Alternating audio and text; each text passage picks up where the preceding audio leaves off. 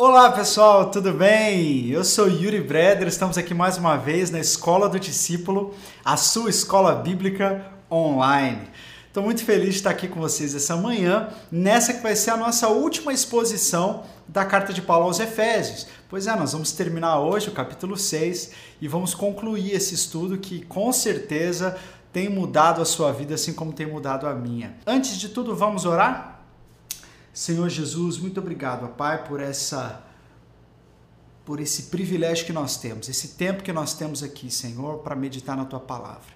Oramos, ó Deus, colocando as nossas vidas diante de ti, para que a tua luz nos ilumine, para que o teu Espírito Santo nos santifique, a tua palavra nos limpe, ó Deus. E quanto nós meditamos na tua palavra, o Senhor nos transforme. Essa é a nossa oração, abençoa cada pessoa que está assistindo, em nome de Jesus. Amém e amém. Bom, eu quero convidar você a abrir a sua Bíblia. É, se você não tem, não tem uma Bíblia aí para você acompanhar, fica tranquilo que a gente vai colocar os versículos na tela. Mas se você tem uma Bíblia, eu sugiro que você pegue a sua Bíblia, pegue o seu caderninho e uma caneta para você fazer anotações, porque a nossa aula hoje está incrível.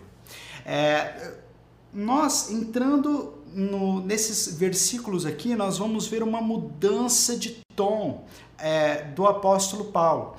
Esse assunto tem a ver, com certeza, com tudo aquilo que Paulo já falou até aqui, mas nós entramos num assunto bastante curioso e bastante interessante. Então, vamos ler os versículos 10 e 11. Diz assim: Finalmente, fortaleçam-se no Senhor e no seu forte poder. Vistam toda a armadura de Deus para poderem ficar firmes contra as ciladas do diabo. Olha só que interessante esses dois versículos. Finalmente, fortaleçam-se no Senhor e no seu forte poder. Fortaleçam-se, grifa isso aí, e no seu forte poder. Vistam toda a armadura de Deus, circula a palavra toda, é, a armadura de Deus, para poderem ficar firmes contra as ciladas do diabo. Existe uma frase do C.S. Lewis que eu gosto muito quando ele fala acerca dos dois erros que os cristãos cometem ao falar ou ao se referir ao diabo, é, ao tratarem o diabo. O primeiro erro dos cristãos é verem o diabo em tudo. Sabe aquela pessoa que tudo que acontece, isso aí é obra do diabo. Vem uma mosquinha aqui e a mosca começa a atrapalhar. Seu espírito de perturbação que está nessa mosca, sai em nome de Jesus. E a pessoa vê o diabo em tudo. Tudo que acontece, não tem que orar porque o inimigo está furioso. Né? Tem muitas pessoas assim. Mas o outro erro é não ver o diabo em nada. Então, se um erro é ver o diabo em tudo, o outro erro, tão perigoso quanto, é não vê-lo em nada. E achar que tudo que acontece é simplesmente obra de, uh, da vontade humana, coisas que acontecem. Ah, foi um acidente simplesmente que aconteceu. Ah, essa dificuldade que a pessoa está tendo no casamento é simplesmente uma dificuldade natural dos casamentos. E aí ignoram o que Paulo está dizendo aqui. Existe uma luta acontecendo. A W. Tozer, novamente já citei isso aqui numa das aulas passadas, ele diz assim: que este mundo não é um barco de prazeres, mas um campo de batalha. Então, quando Paulo começa dizendo, olha, finalmente, ele está dizendo, olha, quanto ao tempo presente, fortalecei-vos no Senhor, porque nós estamos vivendo num período perigoso. Um período perigoso porque nesta vida nós vamos encontrar muitas ciladas, é a palavra que aparece aí. Depois a gente vai falar sobre essa palavra, mas eu gostaria que a gente entendesse isso. Que nós estamos vivendo em um ambiente de luta espiritual. Nós estamos vivendo, sim, num ambiente de luta espiritual. Algumas pessoas não gostam de falar sobre isso. A gente até fez uma enquete uh, lá no grupo do Telegram, né? Algumas pessoas disseram assim: ah, não, eu acho que. Uh, não tem batalha nenhuma, não. Jesus já venceu tudo, a gente não tem que fazer nada. Mas esse texto está dizendo que não, existe sim um universo e existem potestades, existem demônios, poderes deste mundo tenebroso que estão atuando enquanto nós não percebemos, não é?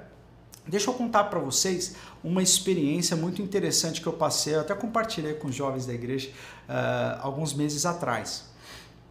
Uh, eu está, eu e a Carol estávamos uh, passando por algumas lutas e tal, algumas dificuldades uh, que estavam exigindo bastante emocionalmente da gente. E aí um dia nós fomos dormir. E aí eu acordei no meio da madrugada e eu vi que a Carol estava acordada. E ela estava acordada e estava chorando. E aí eu parei, me sentei e falei assim: meu amor, o que, que aconteceu? Aí ela começou a abrir o coração, que ela estava se sentindo muito triste, é, se sentindo frustrada, com aqueles problemas ali. E como um bom marido, né? Você, é, quando você vê a sua esposa, né, se sentindo mal, ferida com algumas coisas, você naturalmente tende a tomar partido, né? E falar, não, puxa vida, meu amor, é verdade. Não, eu acho, é, eu acho que fulano realmente errou com você, você está certa e tal.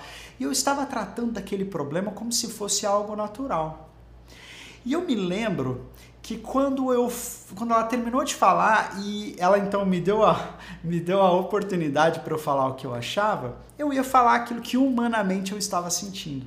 Mas eu senti o Espírito Santo falando assim, ó, fica quieto. Em vez de falar qualquer coisa, começa a interceder. E eu falei, é verdade. E aí eu falei assim, amor, vamos orar por isso? Vamos. E nós começamos a orar. E começamos a orar e apresentar aquela situação diante de Deus, aquelas pessoas. Começamos a pedir de Deus discernimento para que a gente pudesse entender o que realmente estava acontecendo. E meus irmãos, tão claro como o dia, aquela situação foi se colocando para nós como realmente uma batalha espiritual, que aquilo que estava acontecendo não era só um problema com pessoas, não, o diabo estava arquitetando coisas ali. E nós começamos a repreender o inimigo, começamos a orar já numa posição de autoridade e repreender aquelas coisas e aquele aquela conversa que começou tão singela, com choro, Agora nós estávamos marchando pelo quarto, marchando e dando ordem para o inimigo e, e realmente é, é, falando em nome do Senhor Jesus que ele não tinha autoridade para fazer aquilo que ele estava fazendo na vida das pessoas, tocando na igreja. Nós o repreendemos em nome de Jesus. E, e a, a, autoridade foi crescendo, né? A gente ficou tão valente que chegou uma hora que eu falei assim: ah, a gente precisa falar mais baixo, senão vamos acordar a Clara. E aquela situação, nós quando nós terminamos, nós terminamos com aquele sentimento de vitória, obtivemos vitória. Essa situação foi vencida no mundo espiritual. Tá aí um exemplo, gente, de uma situação que poderia passar batida, como se fosse qualquer outra coisa, mas na verdade era uma batalha espiritual. Passou uma situação onde talvez nós não estivéssemos nos fortalecendo no Senhor estivéssemos tentando lutar essa batalha com as nossas próprias forças. Então é muito importante entender este mundo como um lugar de batalha espiritual, onde uma batalha espiritual acontece. A vitória já é nossa, aliás, a vitória já é do Senhor, do Senhor é a vitória, ele executa essa vitória por meio da igreja, mas nós ainda assim temos que estar atentos, porque o inimigo tem muitas estratégias, tem muitos estratagemas. Né? Então, primeiro versículo, né? Fortalecei-vos no Senhor. Existe uma existe uma fonte de poder. A gente não fica poderoso contra o diabo quando a gente começa a ler livros só de batalha espiritual, para ler a biografia do diabo, né? a árvore genealógica do capeta, quem é o capetinha, quem é o capetão. Não é isso que Paulo está falando aqui, não. A nossa força é, ela vem do Senhor, nós precisamos nos fortalecer nele. E é interessante como que algumas versões tra trazem sede fortalecidos mais de uma forma passiva, mas tradutores mais contemporâneos têm optado por usar uma forma mais ativa. Fortaleçam-se no Senhor, combinando com aquilo que a gente vai ver mais à frente, que é revestivos do Senhor. Existe algo que nós temos que fazer nessa batalha, meus irmãos. A vitória é de Jesus, mas nós precisamos lutar, nós precisamos nos fortalecer, precisamos nos revestir de Cristo. É uma cooperação do poder de Deus com a fé do ser humano. Então isso é muito importante para nós entendermos.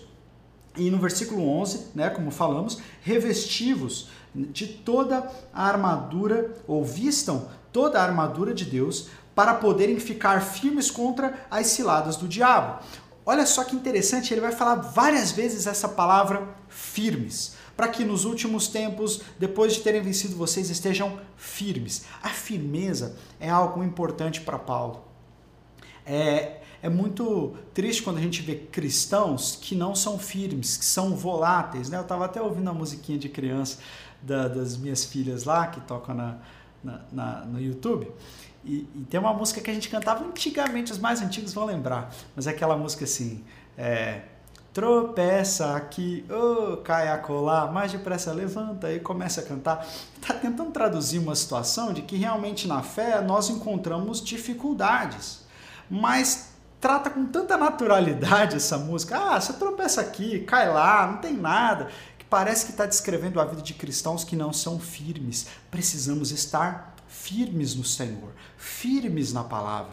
É, é assim que nós vamos agradar a Deus e nós vamos ter vitória. Agora, olha só essa palavra ciladas do diabo. Ciladas do diabo. O diabo, ele arma ciladas. Por que, que existe essa luta? Quais são essas ciladas do diabo? Eu, não, eu nem gosto tanto da palavra ciladas, mas eu gosto da tradução que alguns outros tradutores colocam de estratégias. O próprio Paulo usa essa palavra lá em 2 Coríntios, quando ele fala assim: olha, pois não ignoramos os seus intentos, as suas estratégias, não ignoramos que o diabo tem estratégias. E o diabo faz estratégias para quê? Para frustrar os planos de Deus. Contra o que, que o diabo está lutando? Que tipo de, que tipo de luta é essa? Lembra que nós falamos que no começo de Efésios, os primeiros capítulos 1 e 2 falam sobre a salvação do ser humano? Sobre aquilo que Deus fez, salvando, resgatando o ser humano? Pois é, se Deus está criando, aliás, se Deus está salvando pessoas, o diabo vai lutar para que pessoas não sejam salvas, para frustrar este desígnio divino. Se Deus está unindo povos, quebrando a barreira que os separava e fazendo de dois povos um, uma família, o diabo vai tentar lutar contra essa unidade. Se Deus está uh, trazendo para o povo dele uma nova sociedade, está propondo uma nova sociedade, o, o inimigo vai lutar contra esta nova sociedade. Nós falamos sobre os relacionamentos humanos, não falamos? Sobre sujeitar-vos sujeitar uns aos outros? O diabo vai trabalhar contra isso, semeando desunidade. Nós falamos de maridos e mulheres se sujeitando um ao outro, a mulher se sujeitando ao marido, o marido amando a esposa. O diabo vai lutar contra isso. Ele vai fazer estratégias para que a esposa não se submeta ao marido, para que o marido não ame a esposa. Se Deus então está querendo construir uma nova família, o diabo vai trabalhar para derrubar esta nova família. Paulo também falou da relação de pais e filhos. Deus está construindo uma nova relação entre pais e filhos. E aí o diabo vai armar estratégias para fazer com que essa nova relação sucumba, então atacando os pais e os filhos. Paulo também falou dessa nova relação entre senhores e mestres, lembra? Foi a última aula. E, então, Deus está propondo um novo conceito de cooperação da sociedade, né? onde há igualdade, onde há a, a justiça, e o diabo vai tratar contra isso. Então, essas essas estratégias que o diabo tem, muitas vezes tem gente que está perdendo o casamento e não discerne que na verdade está perdendo o casamento porque há uma estratégia do diabo para frustrar o plano de Deus de construir essa família. Nós temos visto recentemente né, uma luta grande aí no mundo contra o racismo atos de racismo que vieram à tona. É, o racismo é também uma estratégia, muitas vezes com é, até com explicações intelectuais sobre o porquê que deve ser assim, da superioridade de uma raça com a outra. Como eu falei, muitas pessoas usaram a Bíblia para argumentar é, é, favorecendo o racismo ou a escravidão, estratégias do diabo. É? Então, existem estratégias do diabo para fazer com que os filhos não sejam obedientes aos pais. Então tem muita coisa que está aí na internet, no YouTube, que as crianças pequenas estão assistindo, que são terríveis modelos. Né? E fazendo isso, o diabo está é, é, armando ciladas. Então tudo aquilo que a gente viu que Deus está construindo em Efésios, pensa o seguinte, o diabo vai lutar contra. contra a família, vai lutar contra a igreja, vai lutar contra a unidade, vai lutar contra a salvação. Então nós precisamos uh, entender isso aí. E uma das coisas que é uma cilada tremenda, voltando para aquele texto que Paulo cita em 2 Coríntios, Paulo está falando sobre perdão.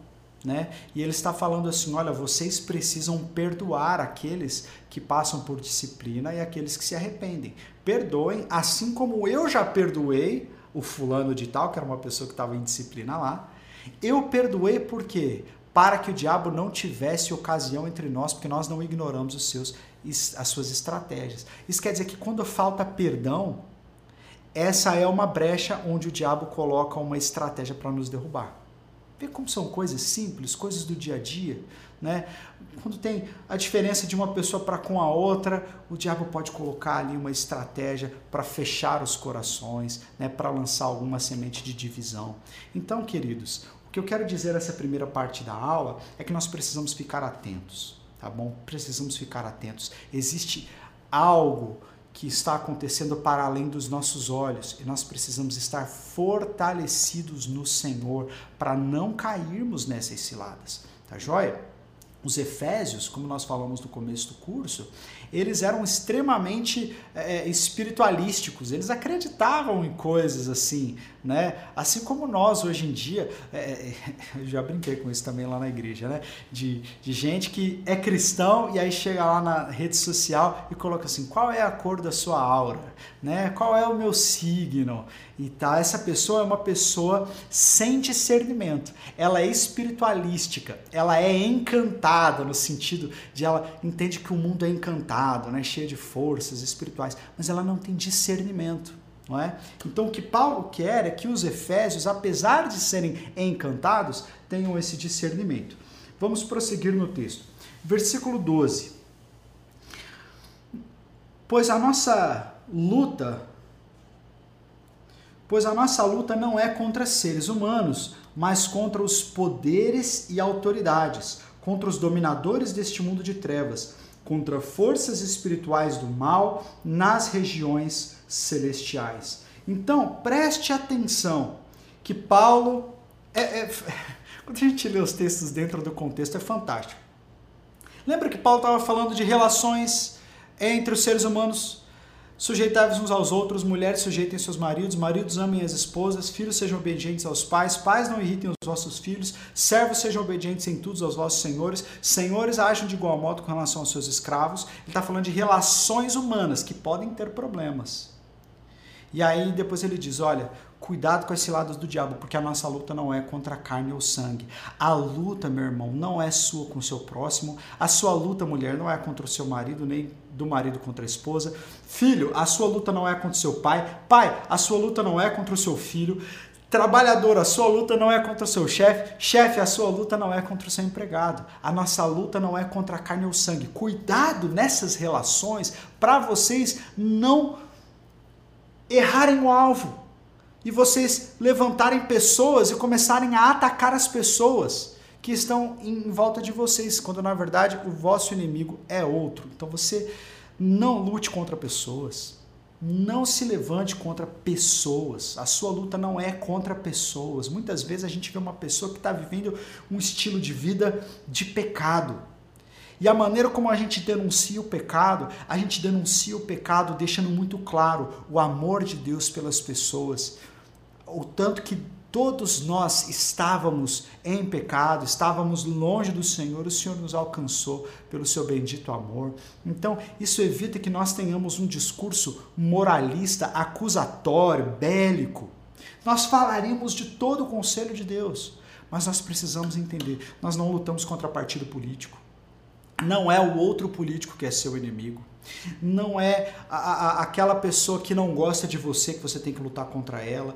Muitas vezes a gente encontra pessoas que não gostam de nós, né, que lutam contra nós, mas nós não devemos devolver na mesma moeda. Não devemos lutar contra pessoas. E ele fala algumas coisas sobre esse inimigo. Em primeiro lugar, ele fala que eles são poderes e autoridades. Ou seja, o diabo, ele tem determinado poder. Ele tem determinada autoridade para fazer algumas coisas. Não contra nós diretamente, porque nós estamos em Cristo, mas o diabo pode. Um, atuar em quem está debaixo do seu domínio, em situações que estão debaixo do seu domínio, para que então você seja levado a tropeçar. A palavra cilada aí, armadilha, é muito própria, né? Então, o diabo, imagina um, um caçador. Um caçador, ele pode atirar no seu alvo, diretamente no alvo, para matá-lo, ou ele pode colocar uma armadilha escondida ali no monte de folhas. E aí dessa, dessa forma, esse animal vai lá e ele é preso pela armadilha. O, o, o, o caçador ele não atuou diretamente contra o animal, mas mesmo assim o capturou. Então o diabo ele não pode atacar a sua vida diretamente se você está em Cristo, se você está fortalecido nele. Mas o diabo pode colocar uma armadilha fora de você para que você caia nela. Amém? Então, é, ele tem poder para fazer algumas coisas, ele tem autoridade. Nós não podemos é, é, ignorar isso aí. Achar que é, o diabo não é nada, o diabo é, é, já foi vencido, não pode fazer absolutamente nada contra mim. Você sai andando displicente e aí pode cair numa armadilha. Quantos homens de Deus, queridos? Quantos homens e mulheres de Deus caíram em pecado porque se achavam poderosos demais? se achavam inatingíveis. Tem crentes que, que acham que são autossuficientes. Tem outros crentes que não, que é o, é o, é o outro oposto, né? Que acha que ele não pode fazer nada, que o diabo esmaga ele, que ele é, né, sei lá, o preferido do capeta e não sei o que, não consegue vencer. Não, os dois estão errados. Nós não podemos ignorar o poder do inimigo. É, é muito interessante que Paulo colocou isso aqui na carta aos Efésios, porque se você voltar lá para Atos, na, quando a gente vê a plantação dessa igreja, a gente vê que teve um grupo de, de irmãos ali que achou que eles eram mais poderosos que o diabo de qualquer jeito, né? que eram os filhos de um sacerdote judeu, filhos de Seva. E os filhos de Seva não eram espirituais, e fizeram um pouco caso do diabo. E chegaram e falaram assim: Olha, em nome de Jesus a quem Paulo prega, nós te expulsamos. E o demônio fala assim: Olha, eu conheço Jesus e conheço Paulo, mas vocês eu não sei quem são. E aí o diabo vai lá e ó, dá uma coça neles, né? Deixa eles nus. Mostrando, gente, que a, essa postura de tratar o diabo como se ele é, fosse naturalmente um nada e tal, ignorando o poder que o diabo talvez possa ter, é uma atitude talvez inconsequente. Nós precisamos estar firmados na autoridade de Deus. Se Paulo estivesse expulsando aqueles demônios, eles não teriam chance, mas ali estavam pessoas que não tinham conhecimento de Jesus, que não estavam fortalecidas no Senhor, tentando figurar nessa luta, não é? E aí estava errado. Então eles é, é, são uh, são poderes e autoridades. Eles são dominadores deste mundo de trevas. Olha só que interessante, são dominadores do mundo de trevas. Tudo aquilo que está oculto, tudo aquilo que é pecaminoso, está debaixo do domínio do diabo. Eles são dominadores das trevas. Enquanto o nosso Deus é chamado de Sol da Justiça, o Pai das Luzes, o inimigo ele é o dominador do mundo de trevas, né? dominador deste mundo tenebroso. E aí, a terceira característica, contra forças espirituais do mal nas regiões celestiais. Então, são essas três características do nosso inimigo, né? Ele tem poder, ele domina o mundo de trevas e ele é maléfico. Ele é maléfico. É, então, você não pode esperar nenhum tipo de código de ética do diabo, tá bom? O diabo ele ataca sem dó, sem piedade, não tem código de Genebra, não tem. É, é, o diabo fala assim: Poxa vida, eu já investi contra ele na segunda, na terça, na quarta, vamos deixar quinta-feira sem tentação? Não. O diabo vai em cima. O diabo vai em cima das crianças. Crianças, bebês. O diabo não tem não tem problema com ninguém. Ele vai para matar, para roubar e para destruir. Ele é mal. Então você está lutando contra alguém que não respeita códigos de ética. Você está lutando contra alguém que é sujo, que vai fazer coisa que talvez na sua mente você não consegue nem pensar em toda a astúcia que o diabo tem. Mas ele vai agir com, contra você com essa astúcia. Por isso que ela é uma força espiritual que está além da sua força humana. Você precisa se fortalecer no Senhor. Estão conseguindo acompanhar até aqui? Bastante coisa, mas espero estar fazendo bons exemplos aí, é, situando bem vocês. E... Então essas são as características. E ele é astuto, né? Como nós falamos. Ele coloca ah, ciladas. Voltando nessa coisa da cilada e da estratégia, e, e, também misturando com essa astúcia do diabo, o diabo nem sempre, meus irmãos, ele vai chegar uh, fazendo algo ou colocando uma armadilha que fique muito claro que é ele que está agindo, né? Eu sempre ouvi isso, né?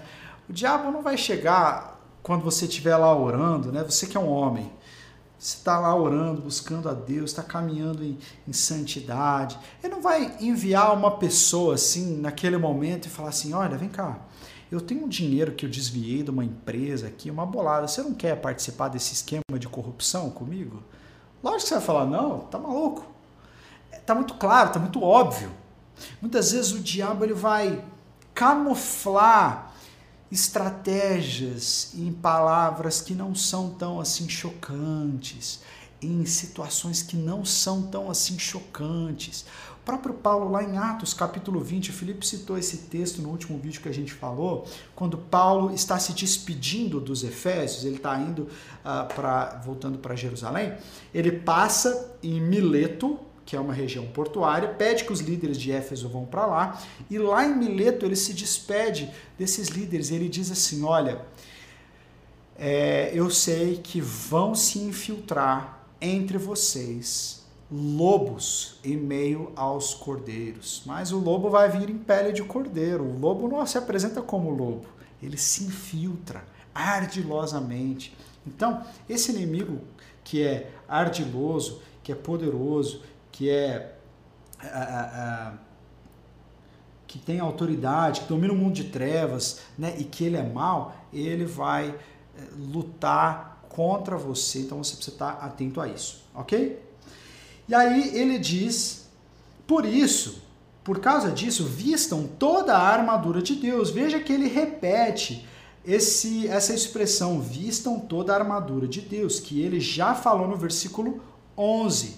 Vistam toda a armadura, tem que ser armadura completa. Você não você não sai com meia armadura, tem que ser toda a armadura de Deus. É com a armadura de Deus que você vence. É interessante que no Antigo Testamento nós vemos várias figuras de Deus saindo para lutar pelo seu povo, né? E Deus tem a sua espada, e Deus tem o seu escudo.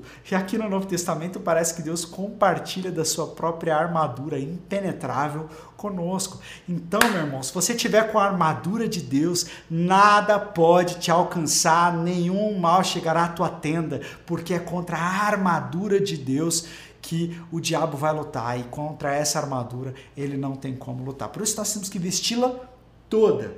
E aí mais uma vez chamando a nossa a nossa atenção para algo que nós temos que fazer. Não é só é algo que Deus faz, é algo que nós fazemos. Nós precisamos vestir essa armadura. Qual é essa armadura? Essa armadura ela faz com que a gente possa resistir no dia mal, ou seja, a vida é uma vida de batalhas e muitas vezes nós vamos passar por dias maus, por dias de crise mesmo.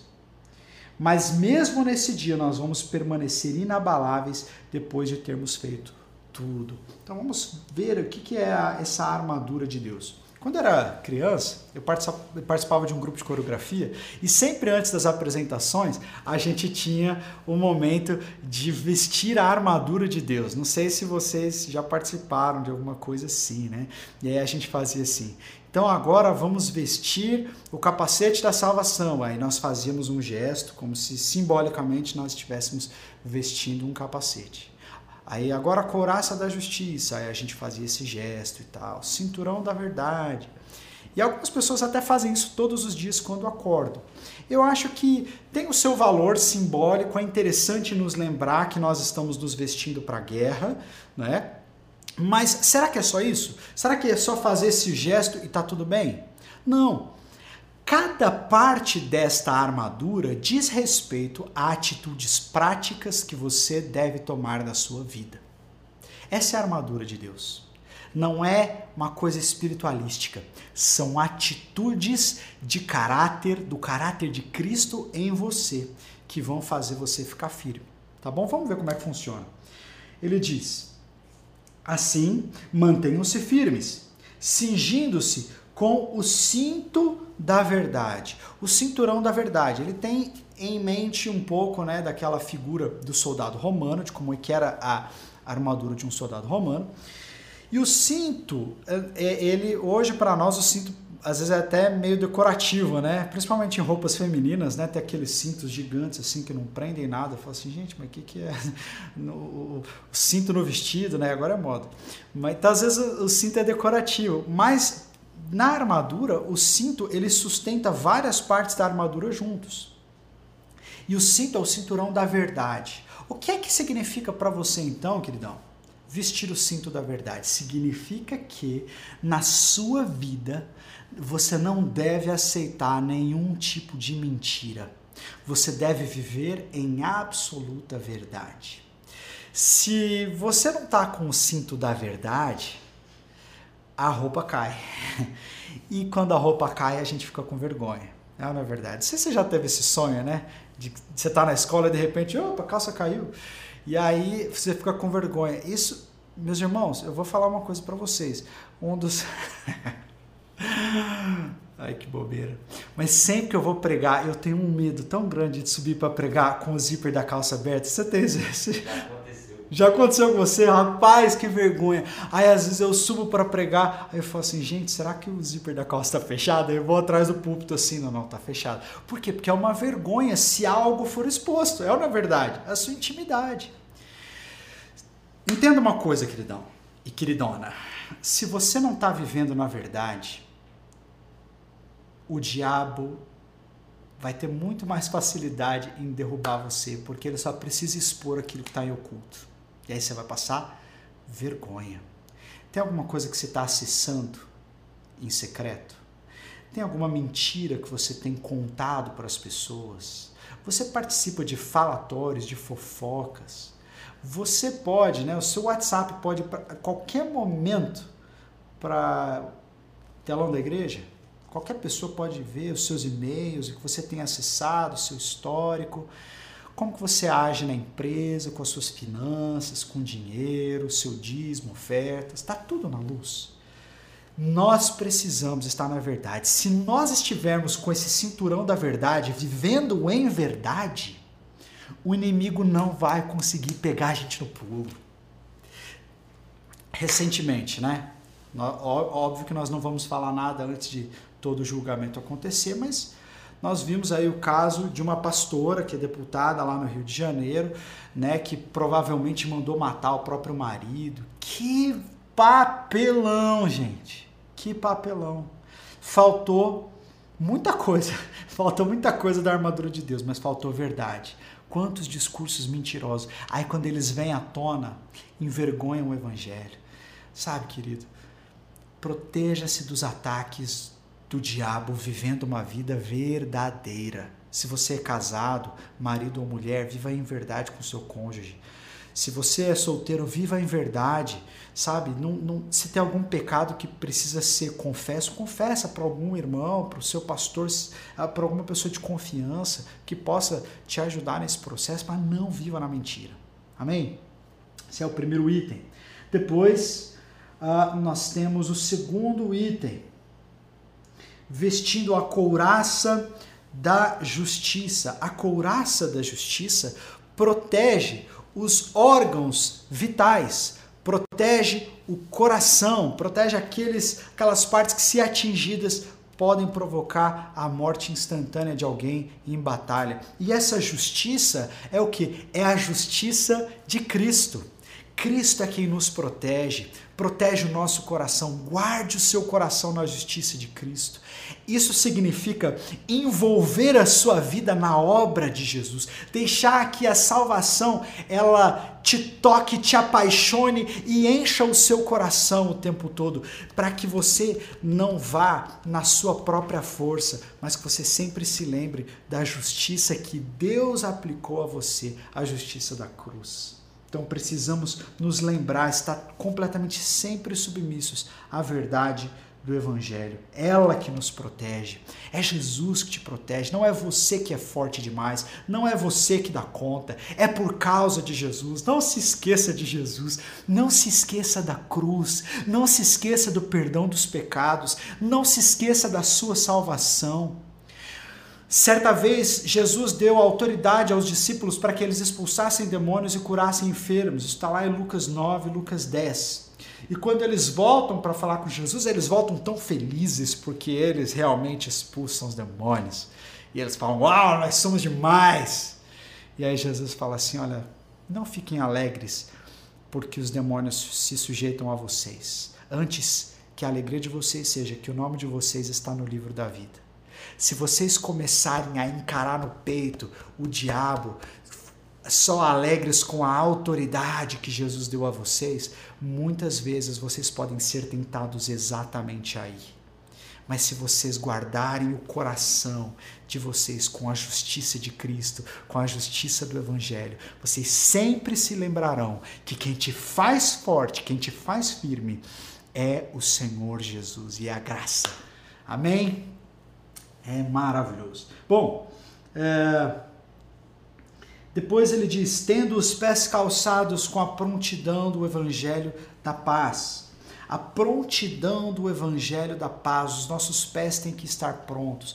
Esse versículo ele tem duas aplicações né, que muitas pessoas fazem. A primeira é que nós devemos estar sempre prontos para pregar o Evangelho da Paz. Fala sobre evangelismo, fala que parte da nossa luta é ganhar as pessoas que não têm a armadura de Deus. Então nós temos que ir até elas e os nossos pés precisam estar calçados com a pregação. Mas eu acredito que fala muito mais da prontidão do que da pregação.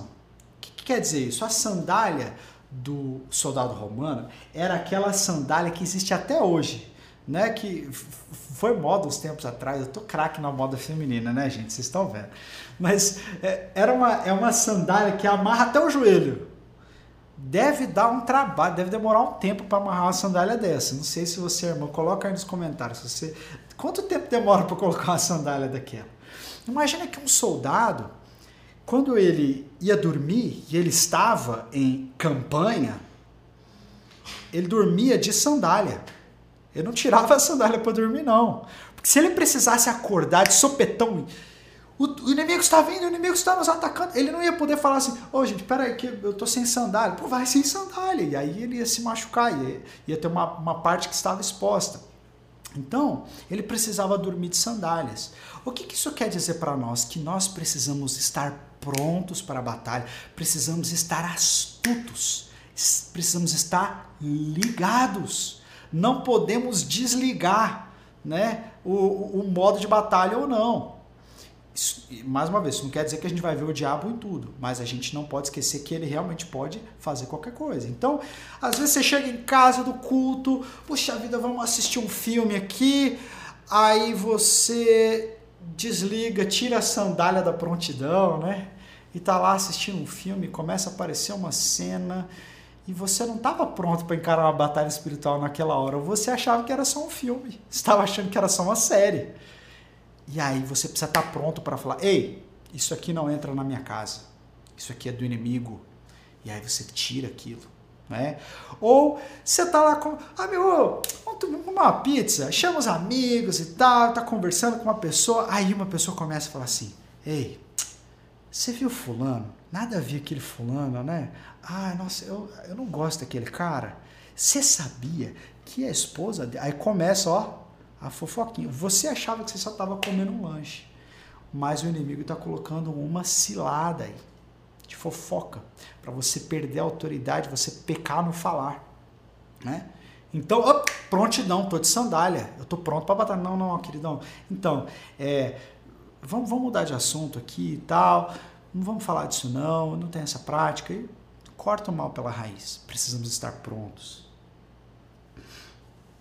Próximo item. Além disso, usem o escudo da fé com o qual vocês poderão apagar as setas inflamadas do maligno. Olha, esse escudo da fé, haviam ah, dois tipos de escudo: um escudo de corpo todo e um escudo de batalha.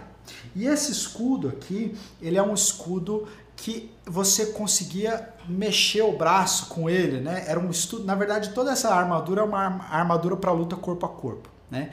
Então, é, numa guerra você tem a luta com espadas e muitas vezes exércitos usam a tática do dardo inflamado.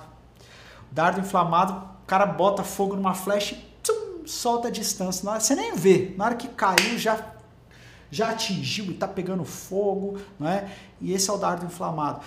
Muitas vezes o diabo lança dúvidas no seu coração, pensamentos, sentimentos, ele arquiteta situações para que você tenha impressões que são setas inflamadas. Às vezes você nem sabe de onde veio esse pensamento, nem sabe de onde veio esse sentimento. Nossa, acordei depressivo hoje. Acordei, parece que vai dar tudo errado. Nossa, cara, Deus não me ama. Nossa, a vida tá horrível. Eu nem sei, eu não tava assim antes. Muitas vezes isso pode ter várias causas, mas nós não podemos ignorar que o diabo lança dardos inflamados que a gente nem vê de onde veio. E nós precisamos nos proteger como? Com a fé. Ei, este não, isso não vem de Deus. Não é o Espírito Santo que está falando comigo. O Espírito Santo jamais vai me dizer que eu não sou amado por Deus. Se existe uma voz na minha cabeça dizendo que eu não sou amado, que eu não sou perdoado, que Deus está triste comigo, essa voz não é a voz do Espírito Santo. A voz do Espírito Santo me diz que eu sou amado. A voz do Espírito Santo me leva ao arrependimento, me diz que há perdão para mim. Esta é a voz do. Ei, ei, não, não. O meu dia está debaixo da soberania do Senhor, todas as coisas cooperam para o bem daqueles que amam a Deus. Eu me apego àquilo que a Bíblia diz sobre mim. É isso que o escudo da fé faz. Não vai me atingir nada. Não vai me atingir nada que não está aqui, ó. A palavra, a palavra me diz quem eu sou. Eu sou quem a Bíblia diz que eu sou. Eu tenho o que a Bíblia diz que eu tenho. Eu posso o que a Bíblia diz que eu posso. Qualquer pensamento que vier como um dardo inflamado vai bater na minha fé. Vai bater na minha fé. E aí, então nós precisamos nos apegar àquela visão. Aí você volta para Efésios 1, né? Nós temos toda a graça, todo o perdão, toda a redenção. Fomos amados, fomos feitos, eleitos desde antes da fundação do mundo para ser, sermos santos e irrepreensíveis em amor. Comece a se lembrar de quem você é. E aí, esta fé vai proteger você. Amém, gente? Nós já estamos caminhando para o final. Ah, e aí nós apagamos as setas inflamadas do maligno. Versículo 17: Usem o capacete da salvação e a espada do Espírito, que é a palavra de Deus. Usem o capacete da salvação, ou seja, proteja a sua mente com a salvação. Muitas vezes o local de batalha é a nossa mente. A mente é um campo de batalha. Não sei se você já parou para pensar nisso, mas como é que foi que o diabo tentou Jesus no deserto. Já parou para pensar nisso? Se for uma, uma cobrinha, né, a gente sempre vai, vai, achar que o diabo é a cobrinha. Apareceu a cobra, começou a conversar com Jesus, mas não era o jardim do Éden. Né? Como é que será que o diabo apareceu em pessoa? Ou será que foram ataques na mente de Jesus, fazendo Jesus pensar coisas que estavam em desacordo com a vontade de Deus? E aí Jesus responde com as Escrituras. Ele guardou a sua mente. A nossa mente precisa estar guardada com a salvação. E a espada do Espírito, que é a palavra de Deus. A palavra de Deus é a palavra lançada de Deus. Não é a Bíblia apenas, é a palavra declarada, é aquilo que Deus diz a seu respeito, é aquilo que Deus diz a respeito da realidade. Esta é a, esta é a espada que nós temos. Então precisamos manejar bem esta espada. Ela é a palavra declarada de Deus a nós e é com ela que nós lutamos. Foi com a palavra que Jesus lutou. né? Toda vez que o diabo tentava Jesus, Jesus respondia com a palavra. A mente dele estava guardada e ele usava a espada do Espírito. Então ficou bonito aqui, né? Ó. Eu faço as coisas. Eu sei que eu tenho que comentar quando o Felipe dá risada. É... Essa é a espada que nós temos que usar. Mas a armadura, apesar de acabar os itens aqui, não acaba aqui não. Olha só o versículo 18. Orem no Espírito em todas as ocasiões, com toda oração e súplica. Tendo isso em mente, estejam atentos e perseverem na oração por todos os santos. Seguindo, orem também por mim, para que quando eu falar, seja-me dada a mensagem, a fim de que destemidamente torne conhecido o mistério do Evangelho, pelo qual sou embaixador preso em correntes. Orem para que, permanecendo nele, eu fale com coragem, como me cumpre fazer. Esse é um guerreiro que está pronto para a batalha. Você vê essa declaração de Paulo, Paulo estava pronto para a batalha. Né? Agora, presta atenção, do versículo 18 ao versículo 20, ele fala quantas vezes a palavra orem ou oração. Ó, uma, duas, três, quatro, cinco, seis vezes ele usa a palavra oração ou o termo orem. Por quê? A oração é o grito de guerra.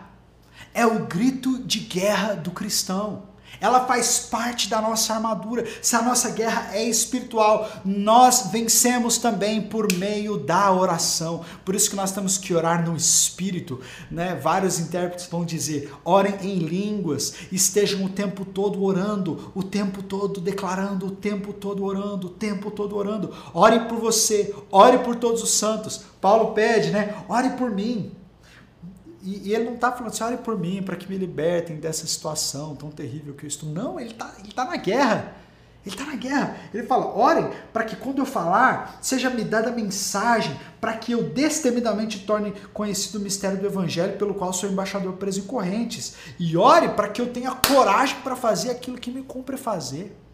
A oração é indispensável. Alguém que não ora é alguém fraco espiritualmente. Me mostre um homem sem vida de oração e eu te mostrarei um homem prestes a cair. É no secreto que nós caímos, muito antes de cair em público. Nós caímos no lugar de oração muito antes de cair diante dos homens. Então nós precisamos orar. Quando Jesus leva os seus discípulos ali para o Getsemane para que eles orem com ele, eles dormem. E quando eles dormem, eles perdem a batalha. Aí depois que eles saem, né? E aí eu, Pedro tira a espada e fala: Não, Jesus, eu vou te ajudar. E corta a orelha do soldado. E Jesus fala assim: Amigo, a batalha já acabou, cara. Você dormiu na hora da batalha, agora já está tudo ganho, fica tranquilo. Guarda sua espada. A nossa luta não é contra a carne ou sangue, nós precisamos lutar na oração, ganhar batalhas na oração. Tem coisas no teu casamento que vão romper diante da oração. Tem coisas no seu trabalho, na sua vida sentimental, profissional, que vão romper debaixo de oração e intercessão. Tem pecados, cadeias, muitas vezes de tentação na sua vida que precisam ser vencidas em oração. E quando nós colocamos essa armadura, e nós oramos, nós somos ovelhas, né? Mas quando nós oramos com esta armadura, sabe o que é que o inimigo ouve? O inimigo ouve o rugido de um leão. É assim que nós vencemos as nossas batalhas. É assim que as ovelhas rugem como o leão, quando elas estão com a armadura do leão e elas estão proclamando as palavras do leão. É isso que nos faz fortes. Amém? É muito lindo esse texto, né? Glória a Deus. E aí depois nós vamos para os versículos finais. As saudações finais, e aí acaba a carta. Né? Ele diz, versículo 21, Tíquico, o irmão amado e fiel servo do Senhor, informará tudo a vocês para que também saibam qual é a minha situação e o que estou fazendo. Enviei-o a vocês por essa mesma razão, para que saibam como estamos e para que ele os encoraje. Olha só, você já tinha ouvido esse nome, Tíquico? Quem é esse cara? Paulo está falando, olha, Tíquico é esse meu amigo, esse amado e fiel servo do Senhor, que está levando essa carta. E ele vai contar para vocês tudo que vocês precisam saber, como é que a gente está aqui. E eu queria chamar a atenção para um detalhe. O apóstolo Paulo é maravilhoso. A carta aos Efésios é maravilhosa. Mas, irmãos, se não houvesse um Tíquico, essa carta não teria chegado até nós. Muitos estão dispostos a serem grandes apóstolos Paulos, grandes pregadores, grandes avivalistas. Mas onde é que estão os tíquicos?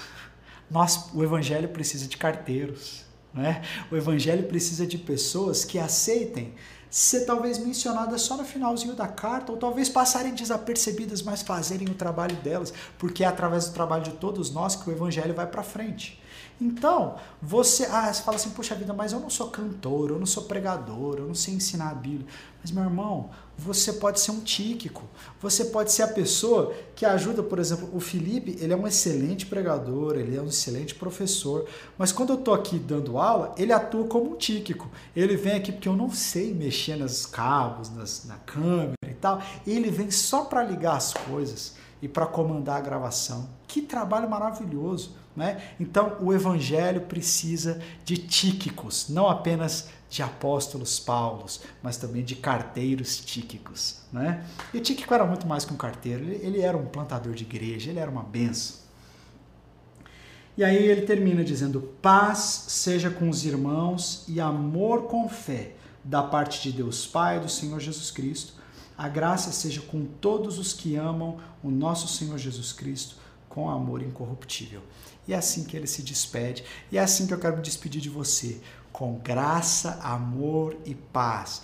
A todos vocês, você pode ser batista, presbiteriano, Assembleia de Deus, você pode ser católico, não interessa qual for a sua placa denominacional, você que é nascido de novo, que ama o Senhor Jesus, o que nós temos a declarar uns aos outros é paz, é graça. Estes, estas são as nossas bandeiras. Amém? O que nos une é a paz do Senhor, é a salvação do Senhor. E eu sou tão feliz por isso. Amém, gente? Estamos então caminhando para o fim da nossa aula. Vamos orar então? Senhor Jesus, mais uma vez obrigado, Pai, pelo teu amor e pela tua graça e pelo privilégio tão grande que nós temos de estar diante da tua palavra. Te pedimos, ó Pai, que mais uma vez o Senhor aplique aos nossos corações todas essas verdades que expomos aqui, que expusemos aqui, e que essa carta aos Efésios, que fala da unidade, ela possa ser realidade na nossa vida diária. Nós oramos, ó Deus, para que o teu nome apenas seja glorificado em tudo. Oramos em nome de Jesus. Amém. Amém. Que Deus abençoe você e até semana que vem.